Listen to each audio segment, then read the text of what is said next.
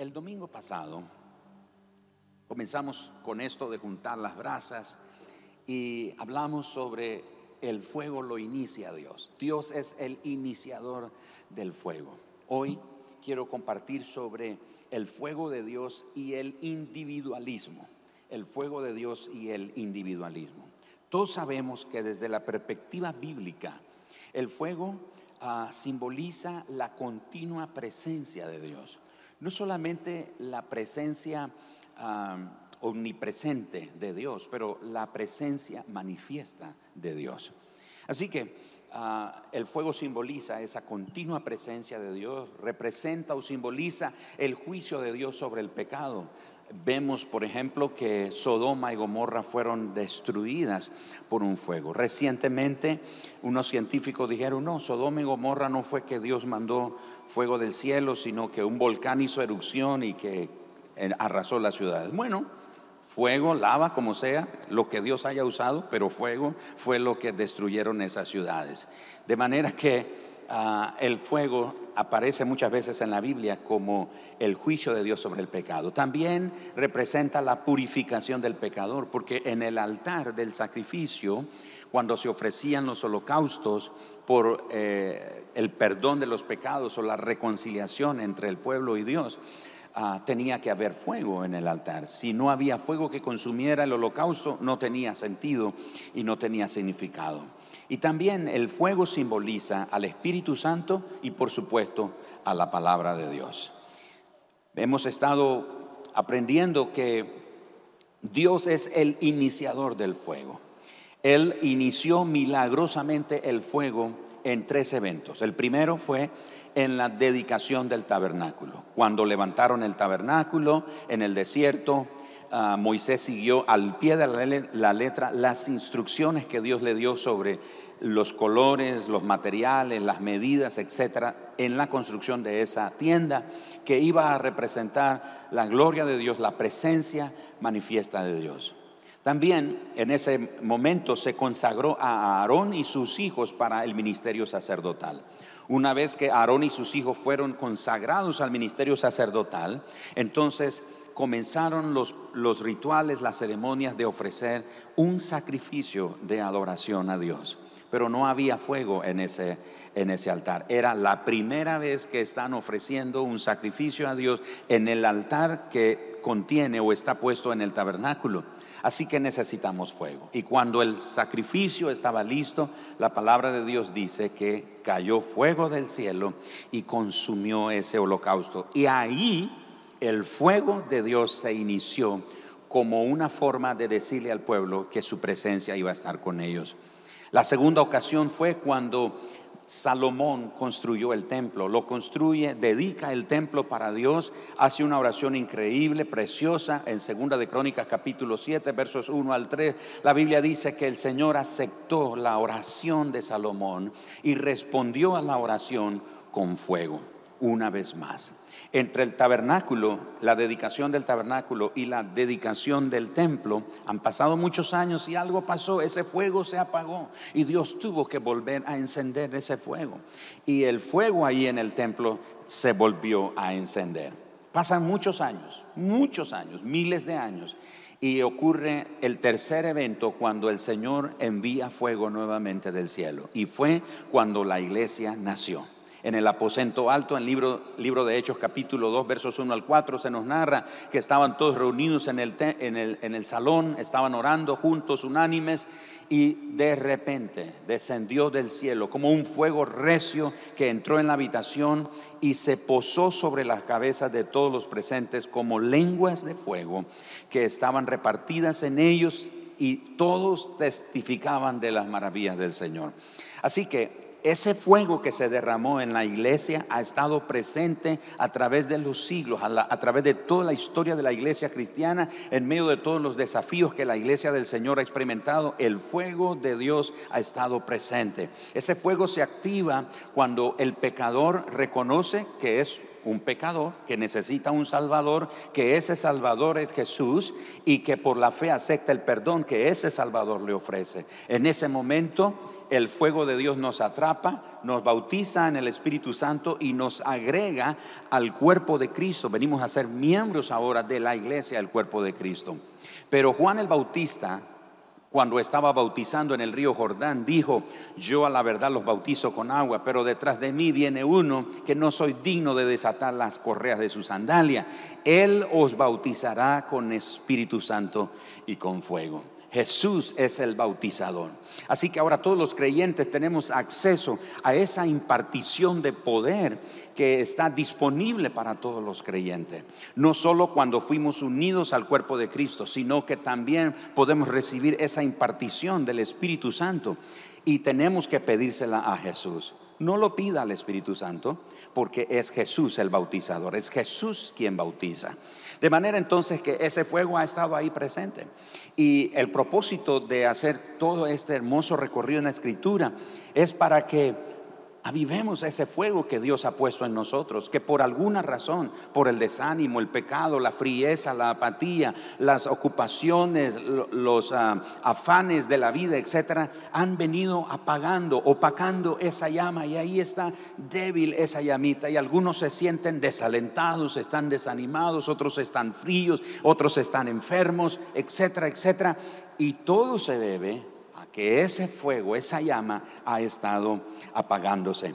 Como en el Antiguo Testamento, los sacerdotes tenían la responsabilidad de mantener encendido ese fuego. Dios inició el fuego, pero los sacerdotes, Levíticos capítulo 6, verso 9, verso 12 y verso 13 narran que el sacerdote tenía que mantener el fuego encendido. Ese fuego no se podía apagar. En la mañana el sacerdote tenía que ponerle leña fresca para que ese fuego que Dios inició se mantuviera fresco. Y en el Nuevo Testamento, la iglesia, los creyentes, tenemos la responsabilidad que ese fuego que recibimos de Dios por medio de ah, la en el momento de venir a Cristo, tenemos la responsabilidad de no apagar Primera Tesalonicenses 5:19 dice, no apaguéis al Espíritu Santo. Pero también el apóstol Pablo le dijo a Timoteo, te ruego, te exhorto, te animo, que avives. Y esa palabra avivar quiere decir volver a encender. Vuelve a encender el fuego del don de Dios que está en ti por medio de la imposición de mis manos. Así que los antiguos sacerdotes tenían que mantener encendido el fuego en el altar los sacerdotes de este tiempo, y digo sacerdotes porque Pedro dice que nosotros somos real sacerdocio y nación, santa. Y Apocalipsis dice, Juan escuchó del, del Señor decir que Él nos hizo para Él reyes y sacerdotes. Reyes gobiernan, dirigen, sacerdotes ministran. Así que nos toca a nosotros como creyentes, todos mantener ese fuego encendido. No es como, pastor, ore por mí para que no esté desanimado. Pastor, ore por mí para que el Señor me avive. Pastor, ore por mí para que no, no esté en tentación. No, esa es su responsabilidad. Cada creyente tiene esa responsabilidad de mantener ese fuego encendido. Así que el fuego de Dios se encarga, vamos a verlo hoy, que de consumir, de destruir todo individualismo y nos enseña que lo único que debe prevalecer es la presencia de Dios. ¿Por qué menciono eso? Porque es una percepción errónea, equivocada, pero a la vez muy peligrosa, que los miembros de una iglesia local puedan vivir en un individualismo aislado y separado de los demás miembros del cuerpo. Es una percepción errónea, es muy peligrosa que pensar, creer que los creyentes o que un miembro de una iglesia local puede vivir en un individualismo aislado. Yo oro en mi casa, yo leo en mi casa, yo canto en mi casa, yo, yo sirvo, yo, yo le sirvo a Dios en mi casa, yo lo hago, nadie me tiene que ver, no le tengo que... Es, y gloria a Dios por eso que hace, pero hace falta algo más. Como Jesús dijo a los, a los líderes religiosos, en cuanto a la ofrenda y en cuanto a la misericordia y la justicia y el diezmo. Jesús dijo, está bien lo que hicieron, pero debieron haber hecho esto sin descuidar lo otro. ¿Y qué es lo otro que no podemos descuidar? El hecho de nuestra vida corporativa como miembros en una iglesia local. Usted necesita de los otros miembros. No es bíblico que un miembro esté en su casa. Yo ahí veo el canal cristiano, yo veo en el canal de YouTube, yo sigo a tal pastor, sigo al otro pastor, sigo allá, etcétera, etcétera, y escucho música cristiana y no necesito estar en la iglesia porque me tengo que cuidar. Y bueno, esto es un dolor de cabeza para muchos, ¿verdad? Pero lo cierto es que muchos no tienen miedo ir al mercado, a la playa, ir a la tienda, ir a, ¿cómo se llama?, a, a las farmacias, a la calle, al trabajo, a los restaurantes restaurantes, etcétera. Pero muchos tienen miedo de venir a la iglesia porque se quieren, tienen miedo de contagiarse. Es algo absurdo, honestamente. Eso solo revela la falta de Dios en el corazón de muchos creyentes, pero también una actitud individualista. Como no necesito a la iglesia, no necesito a los hermanos, no necesito al pastor, no necesito a los líderes, yo puedo hacerlo todo solo. De nuevo, es una percepción errónea y peligrosa pensar, creer, abrazar que un miembro puede vivir una vida individual aislada. Así que lo cierto es que hay grandes bendiciones de permanecer juntos. Permanecer juntos como brasas, brasas envueltas, consumidas por el fuego de la presencia de Dios. Como brasas, solo hallamos nuestro propósito en el altar de Dios como cada uno de nosotros, dice el apóstol Pedro que nosotros somos piedras vivas que son usadas por Dios para edificar su iglesia, el edificio que es la iglesia. Pero también somos esas brasas vivas. Cada uno de nosotros somos como una pequeña brasa que es viva, porque tiene fuego que no es de Él, es fuego de Dios. De manera que el Señor nos indica que hay bendiciones de permanecer juntos. Como brasas solo hallamos nuestra verdadera identidad, nuestro verdadero propósito, cuando como brasas estamos en el altar de Dios. Una brasa no puede cumplir su propósito si la metemos al refrigerador. Una brasa no cumple su propósito si la sacamos de la hornilla o del fogón o de la estufa y la ponemos en cualquier otro lugar. Una brasa solo tiene propósito, cobra verdadero significado y propósito cuando es puesta en el lugar correcto, donde está el fuego. Su vida y mi vida solo tiene propósito como brasas encendidas permaneciendo en el altar del Señor. Acompáñenme por favor a Levíticos capítulo número 16 y permítanme hoy compartirles un principio muy precioso aquí que encontramos sobre la presencia de Dios y el fuego. Y como el fuego de Dios se encarga de disipar todo individualismo. Levíticos 16. Habló Jehová a Moisés después de la muerte de los dos hijos de Aarón, cuando se acercaron delante de Jehová y murieron. ¿Qué pasó ahí? Rápido les relato. Después que Aarón y sus hijos fueron consagrados al Señor y cayó fuego del cielo y consumió el altar, el, holocausto sobre el altar. Era la primera vez que ellos veían el fuego de Dios. E, ellos debían de saber que la única manera de ministrar a Dios era con el fuego que vino de su presencia. Estos chicos, dos de los hijos de Aarón, se les ocurrió presentarse delante de Dios y en vez de ir a agarrar brasas del fuego que está en el altar, agarraron cualquier cosa, un chispero, un fósforo, no sé, y agarraron e, e hicieron fuego y se presentaron delante de Dios. La respuesta, Dios los mató. O sea, murieron en la presencia de Dios por ofrecer un fuego extraño. Ese fuego no es de Dios. Tengamos cuidado que, lo que hacemos como iglesia, como creyentes, como matrimonios, como profesionales, como gente de negocio, ah, etcétera, etcétera, tengamos cuidado que lo que estamos haciendo realmente contiene el fuego de Dios y no estamos ofreciendo un fuego extraño que Dios no, no lo acepta, no es agradable para Él y que podemos tener consecuencias peligrosas. Así que eso es lo que ocurrió, eso lo puedes leer en Levíticos capítulo número 10.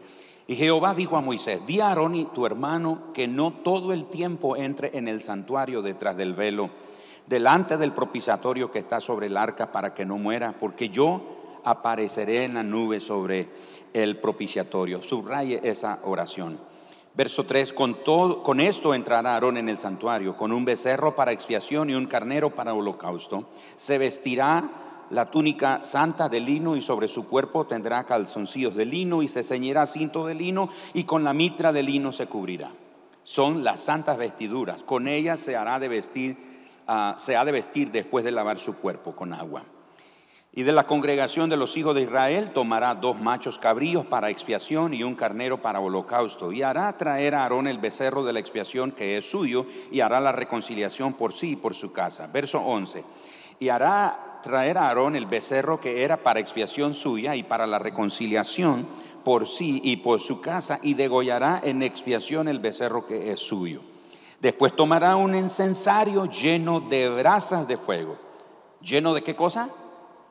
de brasas de fuego del altar delante de Jehová, de delante de Jehová, y sus puños llenos de perfume aromático molido, y los llevará detrás del velo, y pondrá el perfume sobre el fuego delante de Jehová, y la nube del perfume cubrirá el propiciatorio que está sobre el testimonio para que no mueran. ¿Qué ocurre aquí? El Señor está dándole instrucciones a Aarón, a Moisés y a todo el pueblo de Israel en cuanto a los sacrificios. Todos los días habían sacrificios en el altar, ahí en el tabernáculo. Todos los días habían sacrificios de paz, sacrificios de, de acción de gracias, etc. Pero una vez al año había un sacrificio que era el día de expiación, donde se sacrificaba un cordero, un macho cabrillo, etc., para perdonar los pecados del pueblo. Es por eso que en el verso 2 el Señor le dice a Moisés, dile a Aarón que no todos los días va a entrar en el lugar santísimo. El lugar santísimo estaba separado por un gran velo ahí en el tabernáculo y en el, lugar santísimo estaba el arca del pacto, que era una caja de madera cubierta de oro. Dentro de ella había ah, las tablas de la ley que Moisés quebró, maná del cielo y había la vara de Aarón que floreció. Todas esas cosas y no tengo tiempo para hacer eso, pero cada una de ellas representa o tipifica pecado, representa pecado. Así que están dentro de esa caja y hay un propiciatorio o una tapa que cubre ese pecado. Era por eso que una vez al año el sumo sacerdote entraba y derramaba sangre sobre ese propiciatorio, de manera que se renovaba o el pueblo se reconciliaba con el Señor por un año y dentro de un año el contrato se volvía a renovar. Entonces volvían otra vez y hacían todo ese ritual. Pero para que eso sucediera, el sumo sacerdote no podía entrar así tan libremente al lugar santísimo y ver el arca del pacto. Tenía que entonces, como dice el verso 11 y verso 12 de Levítico 16, tomar un incensario y agarrar brasas. Grite conmigo, brasas porque no dice brasa, no dice una brasa. A ver cuál brasa es la más bonita, la más consagrada, la más grande, la más fiel, la más dedicada. Esa voy a escoger. No. Agarró un puño de brasas y las puso en el incensario. Y una vez que tenía esas brasas, el fuego se avivaba porque las brasas estaban juntas. Y entraba al lugar santo, al lugar santísimo, y ponía el incensario en el piso y con sus dos puños echaba perfume aromático, que no era más que incienso, y ya vamos a ver cómo era esa fórmula. Y entonces ese perfume aromático que era molido provocaba una densa nube que literalmente el sumo sacerdote andaba a tientas. Él no sabía dónde andaba. ¿Cuál era el propósito de eso? Era que el sumo sacerdote no muriera. ¿Se acuerda que la Biblia dice que ningún hombre puede ver a Dios y sobrevivir? Entonces el sumo sacerdote, él no podía entrar así, ay, qué bonita caja, porque ahí nomás caía muerto. ¿Cómo sabía el pueblo que Dios había aceptado el sacrificio del, pueblo ofrecido por el sumo sacerdote cuando el sumo sacerdote salía? Entonces la gente, ahora les quiero decir, mientras el sumo sacerdote ponía el incienso sobre esas brasas que era un fuego ya encendido, y se, y se levantaba esa densa nube, la gente afuera del tabernáculo estaba orando y estaba adorando. Se me olvidó mencionar ese detalle. Estaban orando y adorando mientras el sumo sacerdote está haciendo eso. Así que cuando sale el sumo sacerdote, la gente celebra y, uff, gracias, estamos bien con Dios, aceptó el sacrificio. Pero el sumo sacerdote tenía que entrar tres veces al lugar santísimo y tenía que ofrecer un sacrificio por sus propios pecados, ofrecer un sacrificio por los pecados de su familia y después ofrecer un sacrificio por los pecados del pueblo. Tres veces tenía que entrar.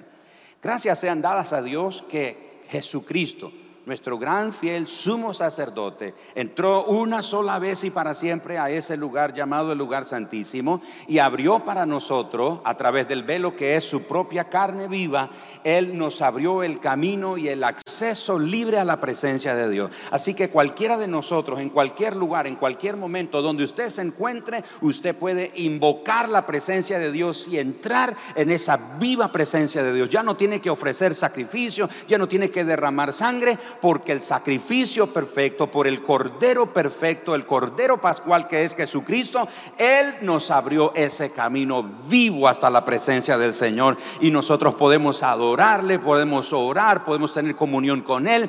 Ya no era como en el Antiguo Testamento. Ya no es como en el Antiguo Testamento. En el Antiguo Testamento el Señor le dijo a Moisés, dile a Aarón, verso 2 del capítulo 16 de Levítico, que no todo el tiempo va a entrar. Usted y yo podemos entrar a la hora que queramos. Usted y yo podemos acercarnos a Dios en cualquier momento, donde sea que esté, viajando en un autobús, conduciendo su vehículo, montado en un burro, en un caballo hacia la finca, montado en un avión, en un crucero donde usted va, hasta en una nave espacial, donde usted se encuentre, usted puede invocar la presencia de Dios y estar en la misma viva presencia del Señor. Vamos a dar un aplauso a Jesús porque Él nos abrió ese camino precioso.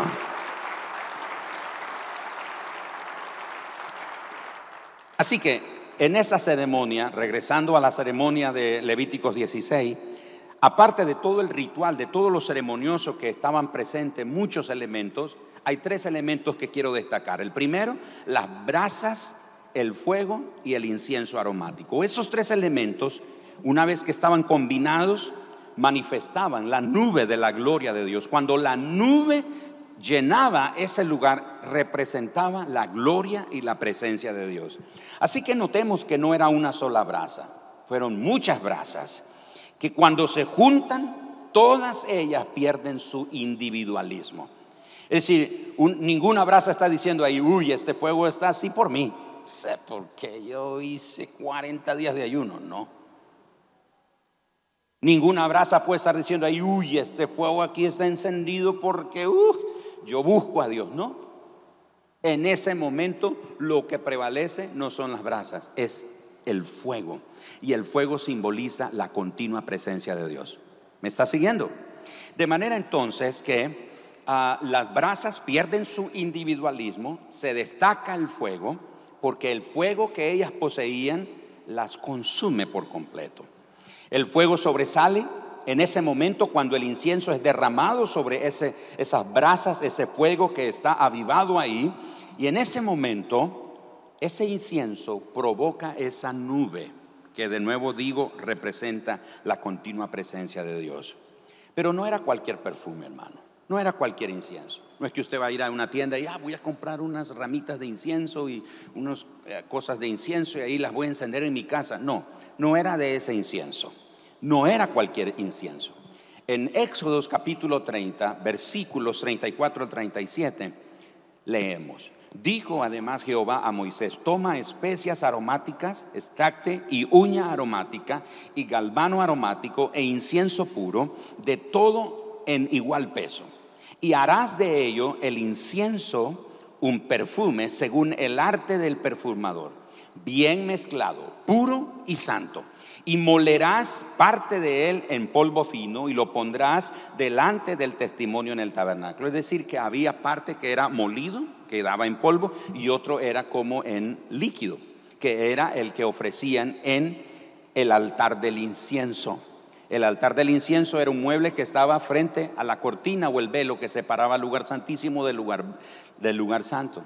Entonces, en forma líquida, el sumo el sacerdote ponía ahí en la mañana y en la tarde incienso como una forma de adoración. Pero el Señor dice aquí, ah, y lo pondrás delante del testimonio en el tabernáculo de reunión donde yo te, me mostraré a ti. O será cosa santísima. Verso 37, como este incienso que harás, no os haréis otro según su composición. Te será cosa sagrada para Jehová. Cualquiera que hiciere otro como este para olerlo, será cortado de entre su pueblo. La idea de cortado entre su pueblo es muerto, va a morir. O sea, no es que, mire, mi tío es el sumo sacerdote y yo le puedo conseguir, si me da una pequeña ofrenda, yo le doy una ofrenda ahí a mi tío, que es sumo sacerdote, y él nos puede conseguir un poquito de ese perfume, porque, uy, ese perfume es delicioso.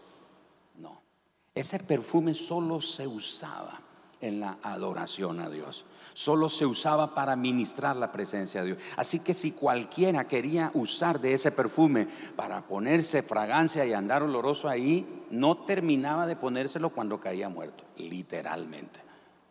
Así que no era cualquier incienso. De manera que ese perfume aromático simboliza tres cosas, hermanos. Número uno, simboliza la presencia de Dios. Simboliza la presencia manifiesta de Dios. ¿Cómo sabía el pueblo de Israel que Dios se había manifestado? En una nube, esa nube. Que muchas veces Moisés y Aarón no podían entrar al tabernáculo porque la nube estaba reposando sobre el tabernáculo y no podían entrar. Vea lo que dice Éxodo 30, verso 36. Lo acabamos de leer. Y molerás parte de él en polvo fino y lo pondrás delante del testimonio en el tabernáculo de reunión. Y subraye esto, donde yo me mostraré a ti. Pero es interesante porque cuando dice me mostraré a ti, no es que Aarón o Moisés iban a ver la figura de Dios. Por eso el Señor dijo en uno de los mandamientos que no te harás imagen para adorarme, porque cuando me te acercaste al monte Sinaí no vistes ninguna silueta, no vistes ninguna imagen de animal, de ave, de hombre, de reptil, no vistes nada. Pero dice, yo me mostraré. Cuando dice me mostraré, no es que iba a haber una silueta, sino que el hecho de esa nube significaba que la presencia de Dios estaba ahí. Segundo, ese perfume aromático significa o simboliza las oraciones de todos los creyentes, las oraciones de los creyentes a lo largo de todos los siglos. Apocalipsis capítulo 5, verso 8 dice, y cuando hubo tomado el libro, los cuatro seres vivientes y los veinticuatro ancianos se postraron delante del Cordero. Todos tenían arpas y copas de oro. Y escuche, llenas de incienso que son las oraciones de los santos. Apocalipsis capítulo 8, versos 3 y 4. Otro ángel vino entonces y se paró ante el altar con un incensario de oro y se le dio mucho incienso para añadirlo a las oraciones de los santos sobre el altar de oro que está delante del trono y de la mano del ángel subió a la presencia de Dios. Escuchen, subió a la presencia de Dios el humo del incienso con las oraciones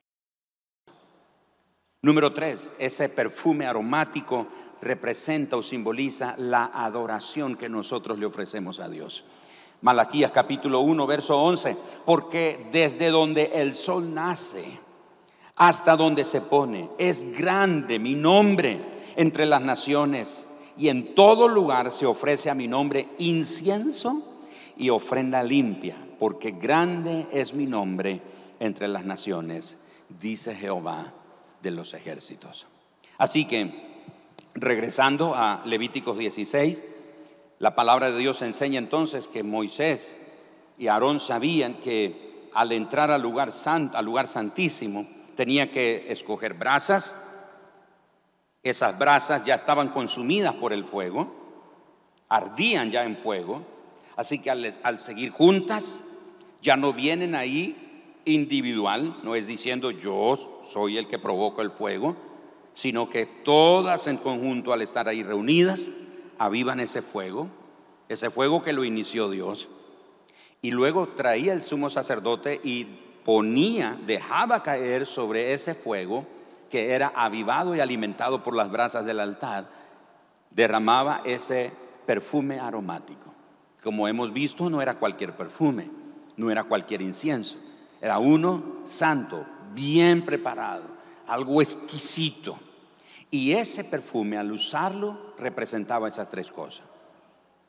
Representaba la presencia de Dios, representaba las oraciones de los creyentes y representaba la adoración que se le ofrece a Dios. Así que, al llegar a este punto, nos hacemos esta pregunta. ¿Qué principio podemos aprender hoy de todo esto? El principio que podemos aprender es este, que Dios aparece, escuche esto, Dios aparece cuando las brasas pierden su individualismo. Dios no se aparece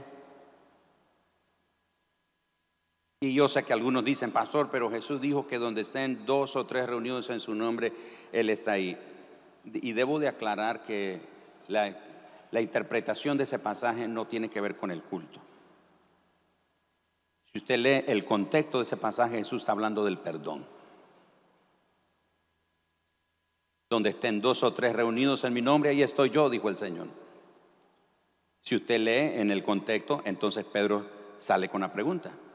Entonces, Señor, ¿hasta cuánto debo de perdonar a mi hermano que peque contra mí? ¿Hasta siete? O sea, Pedro quiso salir como brasa individual, Pedro quiso poner el estándar. ¿Hasta siete, Señor? Esperando que le dijera a Jesús, wow, Pedro, me sorprendes. Y Jesús le dice, no, Pedro, no te digo que hasta siete, sino hasta setenta veces siete. Entonces, cuando Jesús dice es que si están dos o tres congregados para abordar un asunto, Enrique y Enelia o Dayton y Enrique, qué sé yo, tuvieron un problema, un conflicto, entonces se juntan y llaman a dos, tres testigos, tres hermanos para, mire, Dayton y yo tenemos algunos problemas ahí, discutimos, qué sé yo, pero vamos a arreglarnos y le vengo a pedir perdón a mi hermano, etcétera, etcétera. Y dice, yo estoy ahí, dice el Señor en eso. El contexto nos sigue diciendo, Así que empiecen el culto con los que estén. No dice eso. De nuevo, es una enseñanza aquí, no es una brasa lo que hace la diferencia. Son muchas brasas que avivan el fuego. Y cuando están juntas, provocan la manifestación de la presencia de Dios. Así que el principio es este. Las brasas cuando Dios aparece, las brasas pierden su individualismo. Cuando Dios entra en escena, todo tiene que detenerse. Cuando Dios se manifiesta, tenemos que atribuirle solamente a Él el reconocimiento y la gloria. No se trata de nosotros. Mis amados hermanos, podemos perder el individualismo a través de tres principios o por lo menos cuatro principios aquí muy importantes. Número uno, a través de la oración corporativa. Está bien que usted ore en su casa, ore, adelante, continúe haciendo eso, pero también únase a orar con sus hermanos. Juntémonos a orar. Póngase en acuerdo con otros para orar. En la oración corporativa Dios se manifiesta. Logramos perder el individualismo cuando todos como brasa nos juntamos y comenzamos a orar. Usted sabe que la iglesia que no ora es una iglesia que no tiene la fragancia de Dios. La familia que no ora, el creyente que no ora, el matrimonio que no ora, es un creyente, es un matrimonio, es una familia, es una iglesia, una congregación que no tiene la fragancia de Dios. Cuando llegan a tu casa, ¿qué fragancia perciben? No estoy hablando de ambientadores del piso y de los ambientes, valga la redundancia, que emiten una fragancia muy rica o agradable. No estoy hablando de eso, estoy hablando de lo espiritual. Cuando la gente entra a tu casa, cuando la gente cuando otro matrimonio se junta contigo, ¿qué percibe? ¿Qué fragancia percibe? Cuando un inconverso se junta contigo, que eres un creyente, ¿qué fragancia percibe de ti? ¿Percibe la fragancia de Dios? Pero si tú no oras, y recuerda que el incienso aromático representa, simboliza la oración. Así que si tú oras, una fragancia de Dios que fluye dentro de ti. Pero es lamentable que tenemos iglesias donde no, no hay la fragancia de Dios. ¿Qué fragancia percibe la gente que nos visita cuando viene a nuestras reuniones? Cuando llega a nuestros templos, a nuestras reuniones, a nuestros congresos, etcétera, ¿perciben el olor, la fragancia de Dios? Donde Dios no se donde Dios no percibe el perfume o la fragancia de la oración, Él no se manifiesta. Donde Dios no percibe no percibe, no huele, no recibe el perfume de la oración, Él no se manifiesta. Perdemos individualismo en la adoración corporativa. No, que mire, pastor, yo adoro, yo canto, yo y aquí estamos todos reunidos y no abrimos la boca, no cantamos, no movemos las manos. Wow, yo, yo a veces me pregunto, ¿qué nos pasa? ¿Por qué estamos así? sencillamente nos falta Dios. Nos falta Dios. Necesitamos más de Dios en nuestra vida. Necesitamos que Dios nos consuma con el fuego de su presencia. Pero muchos llegamos a nuestras reuniones, ni abrimos la boca, estamos así de brazos cruzados. Usted sabe que el, lenguaje corporal, cuando usted está hablando con alguien y esa persona está así, le está diciendo, en lenguaje corporal está diciendo que estoy cerrado, no recibo lo que estás hablando. Hay gente que es así, aún en el mensaje, aún en el tiempo de alabanza, está así, mire. O está distraído, o está en otra cosa, se levanta cada rato, está ahí.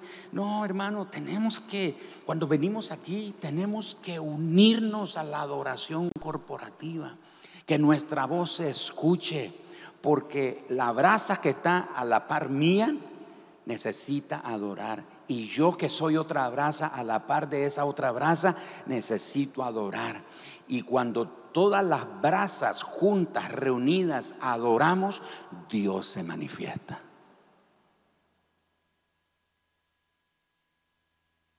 Tenemos un gran problema en este tiempo y el problema es que como en el tiempo de Nabucodonosor mandó a construir una estatua de su persona y ordenó que adoraran esa estatua, los amigos de Daniel que fueron echados en el horno de fuego, recuerdan, los amigos de Daniel los llamaron, ¿por qué no me adoran?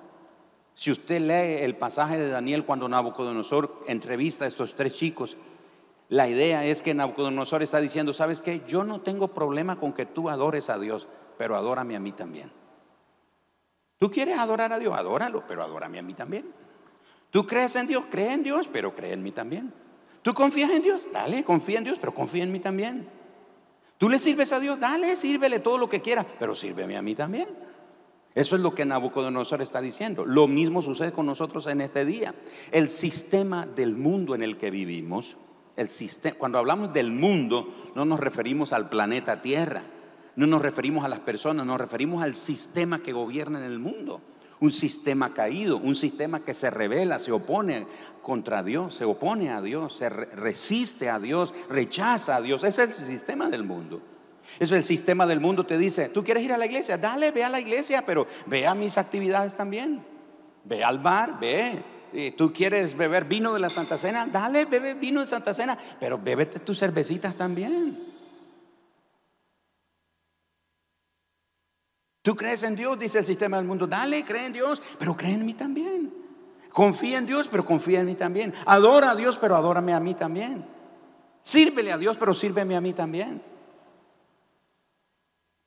Debemos de tener mucho cuidado de que nuestra adoración realmente esté dedicada para Dios y no lo estemos dando a otra cosa, al sistema del mundo. Y nos perdemos la oportunidad de juntarnos y adorar. Cuando nos juntamos y adoramos, hay un sonido que trae la presencia de Dios. En la primera iglesia que mi esposa y yo pastoreamos, se llamaba Génesis. Era un galerón, no tenía paredes, no era como este edificio, era un techo solo y columnas, era de concreto ahí. Poco a poco lo fuimos haciendo y recuerdo que una de esas noches estábamos ahí en el servicio adorando al Señor y, yo terminan los que están dirigiendo la alabanza, el servicio y subo para predicar. Y cuando estoy predicando veo que entra una camioneta, era una de esas camionetas que usaba el entonces presidente de la República, el doctor Arnoldo Alemán. Era uno de sus guardaespaldas. Entró en esa suburban ahí, entró esa camioneta, pero así. David, ¿tú te acuerdas cómo era ese edificio? No era un estacionamiento, era un terreno ahí que se llenaba de lodo. Entonces le tiramos este hormigón y las mujeres nos reclamaron porque, ay, pastor, se nos fregan los, la punta de los tacones con el hormigón. Pero bueno, era lo que teníamos en ese momento. Y recuerdo que vi entrar ahí la camioneta, el hombre se baja, deja la puerta abierta y el motor encendido del vehículo y entra ahí al, a ese auditorio que teníamos, al galerón, y levanta las manos y el hombre está llorando y, y corren, mujeres se le acercan a él, Señor, ¿qué pasa? ¿Qué tiene? Y él dice, ¿dónde están? ¿Dónde están? y los sugieres le preguntan, ¿quiénes? ¿Quiénes? Y él dice, los ángeles que están cantando. Y pues vuelven a ver y los ángeles que teníamos en ese momento, ni a ángeles de Charlie podían llegar si usted quiere. Pero eran los que estaban cantando, pero era una canción, una adoración, hermano. Ese hombre contó que venía por el mercado Roberto Güembes y comenzó en, su, en ese vehículo a rastrear, buscando y, bajó la ventana y comenzó a buscar a y en esa forma llegó, como los sabios llegaron detrás de la estrella de Belén y entró a ese lugar. Así que yo sé, yo conozco lo que es, lo que provoca la adoración corporativa. Cuando todos nos metemos en la adoración. No es que, ay, qué aburrida esa canción. Ay, solo eso cantan. Hoy el culto estuvo aburrido porque no cantaron mi canción preferida. Por eso no voy a cantar. La adoración no es para ti, es para Dios. Tú y yo tenemos que meternos en, ese, en esa adoración. De manera que perdemos el individualismo cuando esas cosas ocurren. Finalmente, Perdemos el individualismo cuando servimos corporativamente. No, pastor, yo le sirvo a Dios, nadie me tiene que ver, yo, yo hago mis cositas y Dios lo sabe y, y, gloria a Dios por eso. No, pastor, que la derecha no sepa lo que hace la izquierda y cosas como esa. Sí, gloria a Dios por eso, amén. Pero haz lo otro, sirve en la iglesia. Involúcrate a servir en tu congregación local. Sirve con otros. No te quedes con la mentalidad de que, bueno, que me sirvan a mí. Yo vine aquí para que me sirvan. No. Tenga la mentalidad de servir. Únase con otros a servir. Perdemos el individualismo cuando seguimos el mandato de Jesús y el de los apóstoles, de los unos a los otros. Ámense el unos a los otros. Ay, pastor, pero es que como le dije el otro día, oyó ese refrán que dice, no, pero es que esa persona la mastico, pero no me la trago. Y sabe que dijo Jesús, mastícala y tráguela. ¿A dónde dice eso en la Biblia, pastor? Ámalo. Perdónalo. Ay, pastor, es que no lo soporto. ¿Acaso no dice la Biblia soportando los unos a los otros? Y cada uno de los unos a los otros, ¿saben cómo termina? Diciendo, así como Cristo hizo con vosotros.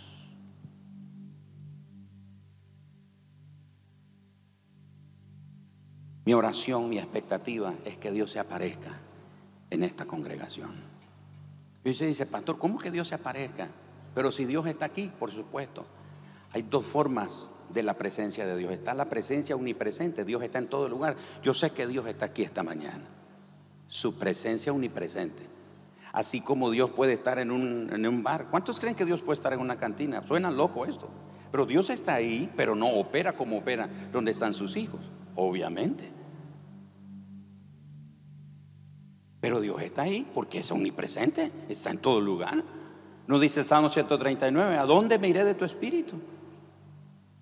Si fuere al Seol, a la tumba, a las, a las alas del alba, etcétera, al extremo del mar, donde sea, ahí me guiará tu mano, me asirá tu diestra. ¿De dónde me huiré de tu espíritu?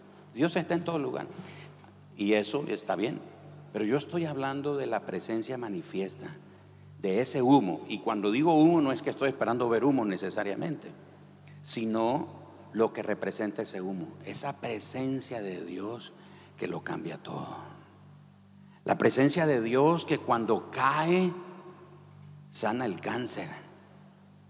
Estamos en la alabanza, en la adoración, en el mensaje, en la oración y Dios está alargando la pierna del que tiene la pierna corta y alargando la mano del que tiene la mano corta abriendo los ojos del que está ciego, extirpando un tumor en el cerebro, poniendo un hígado nuevo al que tiene cirrosis, poniéndole riñones nuevos al que tiene problemas de insuficiencia renal el que tiene arritmia, el que tiene taquicardia, el que tiene soplo en el corazón. Mientras adoramos, mientras oramos, el Señor pone un corazón nuevo, limpia las arterias y le pone válvula nueva y hace un trabajo que solo Dios puede hacer.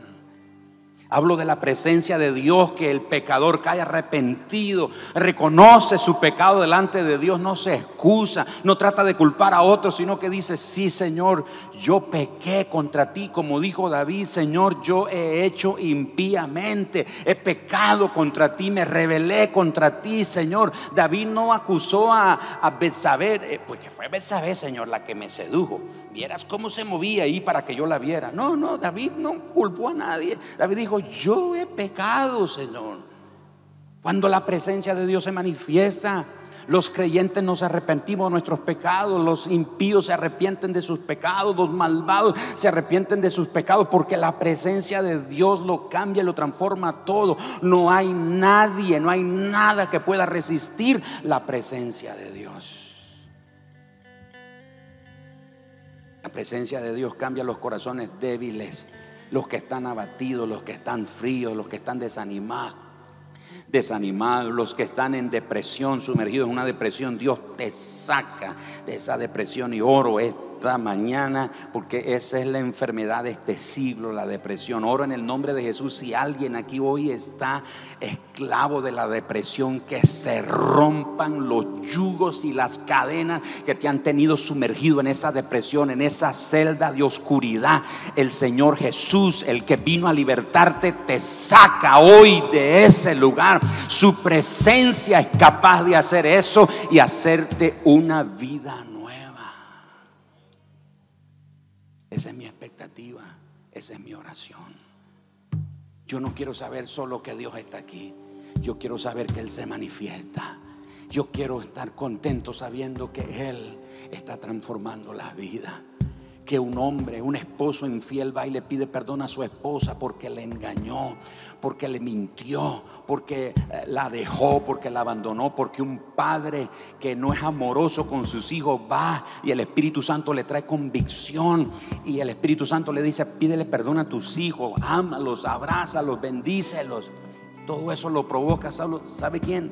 La presencia de Dios.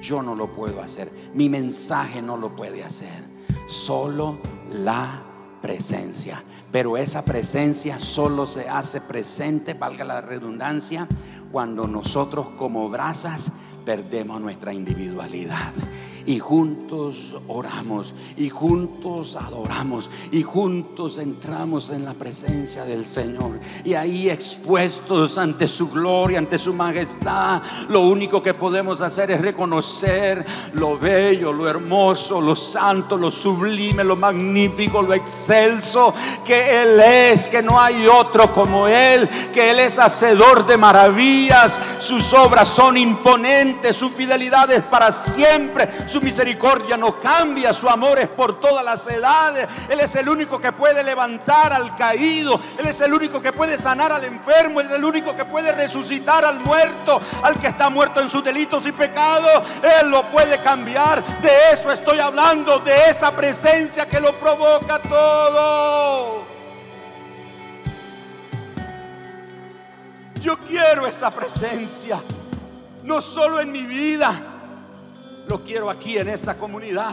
Lo quiero aquí en esta congregación, en tus matrimonios, en sus matrimonios, en sus hijos, en sus negocios, en su trabajo, en su profesión.